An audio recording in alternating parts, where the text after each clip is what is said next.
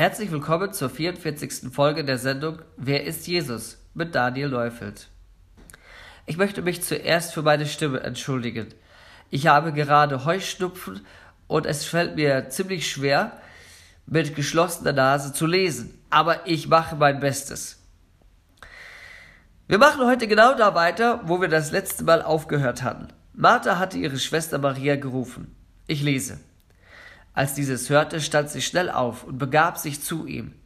Jesus war aber noch nicht in das Dorf gekommen, sondern befand sich an dem Ort, wo Martha ihm begegnet war. Als nun die Juden, die bei ihr im Haus waren und sie trösteten, sahen, dass Maria so schnell aufstand und hinausging, folgten sie ihr nach und sprachen, sie geht zum Grab, um dort zu weinen. Als aber Maria dorthin kam, wo Jesus war und ihn sah, fiel sie zu seinen Füßen nieder und sprach zu ihm, Herr, wenn du hier gewesen wärst, mein Bruder wäre nicht gestorben. Als nun Jesus sah, wie sie weinte, und wie die Juden, die mit ihr gekommen waren, weinten, seufzte er im Geist und wurde tief bewegt und sprach, Wo habt ihr ihn hingelegt? Sie sprechen zu ihm, Herr, komm und sieh. Jesus weinte. Die Reaktion Marias glich der von Martha zum Verwechseln. Und trotzdem ist die Antwort Jesu auf den Vorwurf eine ganz andere. Martha und Jesus hatten über Auferstehung und Leben gesprochen. Jesus hatte ihr verheißen, dass ihr Bruder leben würde. Doch die rastlose Martha überhörte dies und zog sich schnellstmöglich wieder zurück, um ihre Schwester zu benachrichtigen, dass Jesus gekommen sei. Interessant ist es, dass wir Maria in allen drei Geschichten, die von ihr aufgeschrieben sind, zu den Füßen von Jesus finden.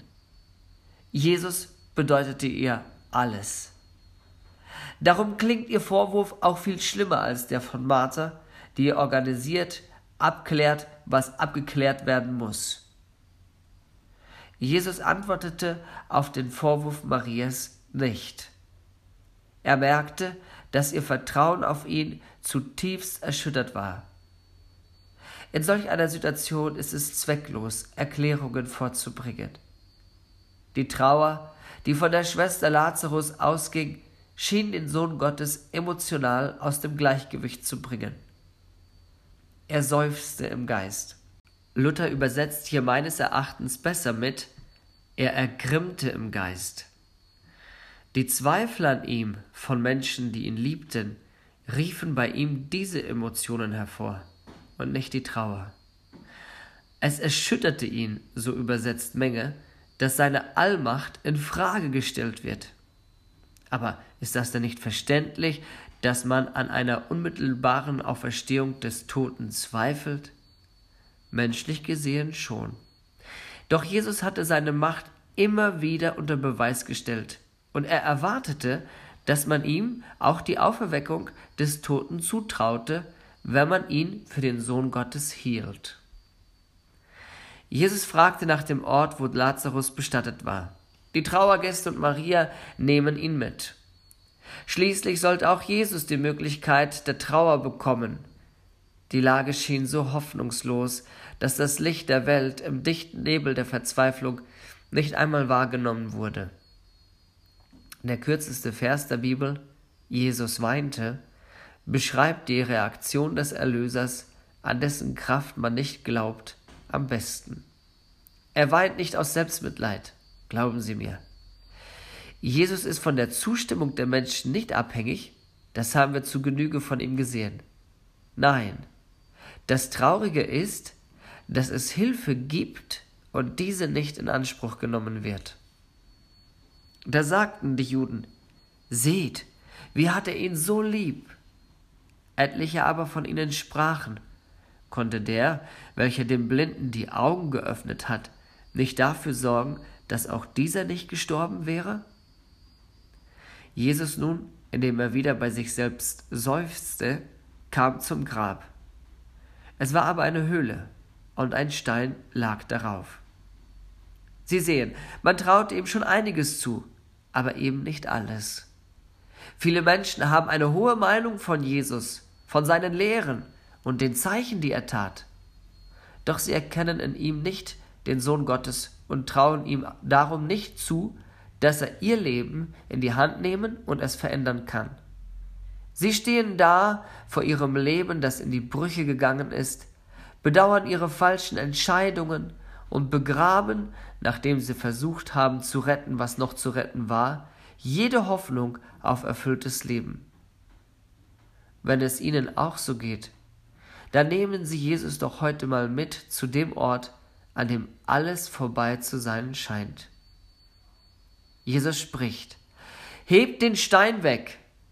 Martha, die Schwester des Verstorbenen, spricht zu ihm, Herr, er riecht schon. Luther übersetzt, er stinkt schon, denn er ist schon vier Tage hier. Jesus spricht zu ihr, habe ich dir nicht gesagt, wenn du glaubst, wirst du die Herrlichkeit Gottes sehen? Noch immer begriffen die Leute nicht, was Jesus vorhatte. Sie dachten, er wollte ins Grab gehen, um seinen Freund ein letztes Mal zu sehen und Abschied von ihm zu nehmen. Sofort intervenierte die sachliche Martha, die verhindern wollte, dass sich der Leichengeruch ihres verstorbenen Bruders ausbreitete. Jetzt war es Jesus, der ihr einen Vorwurf machte, und zwar einen gewaltigen. Er hielt ihr ihren Unglauben vor Augen. Jesus möchte ihr Leben verändern, aber sie müssen ihn auch ranlassen.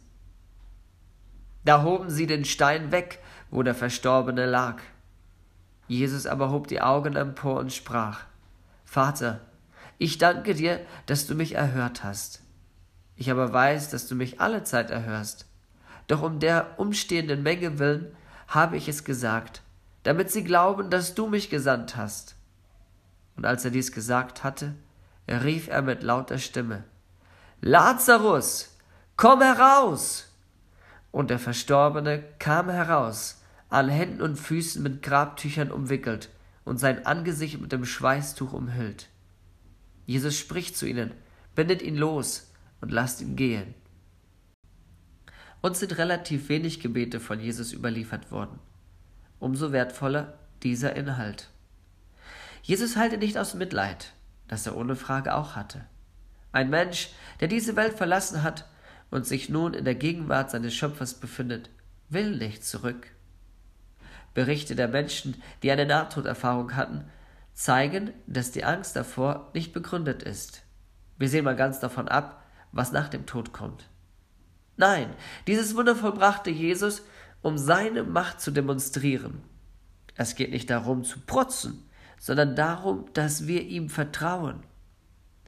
Diese Stimme, die Lazarus aus dem Jenseits in das Diesseits rief, wird wieder erschallen. Darüber haben wir in Folge 24 schon eingehend gesprochen. Die Leute waren so starr vor Schreck, dass Jesus anordnen musste, den Lazarus aus seinen Grabtüchern zu befreien.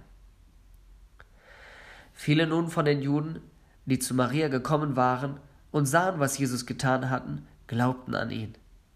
Etliche aber von ihnen gingen zu den Pharisäern und sagten ihnen, was Jesus getan hatte. Interessanterweise teilte sich die Gruppe der Trauergäste auch diesmal in zwei. Die eine Gruppe braucht keine weiteren Beweise und glaubt an Jesus als den Messias, den König der Juden, und die andere, viel kleinere Gruppe bleibt der religiösen Elite treu und erstattet Bericht vor dem Vorfall. Über die Reaktionen der religiösen Führer, der Verwandten und dem Volk werden wir in den kommenden Folgen sprechen. Ich danke für das Zuhören und wünsche Ihnen Gottes Segen. Bis zum nächsten Mal.